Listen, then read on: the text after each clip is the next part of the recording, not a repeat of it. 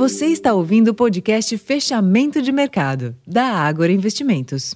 Olá, investidores. Eu sou Anton Lourenço, aqui do time de Research, e a sessão desta quarta-feira foi positiva para as principais bolsas globais.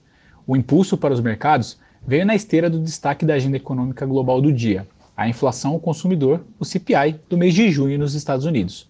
O indicador avançou 0,2%, abaixo do esperado, além de desacelerar na leitura anual para 3% ante a leitura anterior de 4%. O núcleo do CPI, que exclui os voláteis itens de alimentos e energia, desacelerou de 5,3 em maio para 4,8 em junho. O arrefecimento da inflação corrobora uma leitura de proximidade do fim do ciclo de aperto monetário pelo Fed, embora mais uma alta de 0,25 ponto percentual nas Fed Funds, já na reunião daqui 14 dias, é quase unanimidade das apostas. Além do CPI, o dia reservou o livro bege, também nos Estados Unidos, que não reduziu os ânimos, uma vez que indicou avanços modestos da atividade e dos salários durante o mês de junho, que se somaram à interpretação do CPI.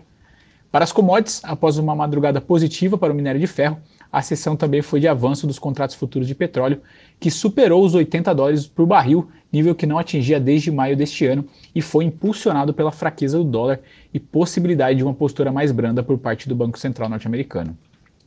Nesse contexto, os índices de ações de Nova York alcançaram os maiores níveis em cerca de 14 meses, e por aqui o Ibovespa chegou a negociar acima dos 119 mil pontos, mas perdeu força e encerrou praticamente estável em 0,09% aos 117.667 pontos e o giro financeiro de pouco mais de 20 bilhões de reais.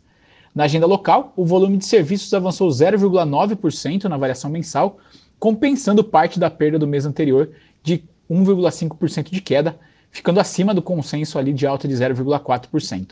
No câmbio, o dólar acompanhou a tendência negativa observada frente a outras moedas e recuou 0,9% ante o real, encerrando ali cotado aos R$ 4,81, enquanto os juros futuros avançaram nas curvas curtas e médias, mas mostrou queda ali nos vencimentos longos. Bom, pessoal, esses foram os destaques para esta quarta-feira. Eu vou ficando por aqui, desejo a todos uma excelente noite e até a próxima.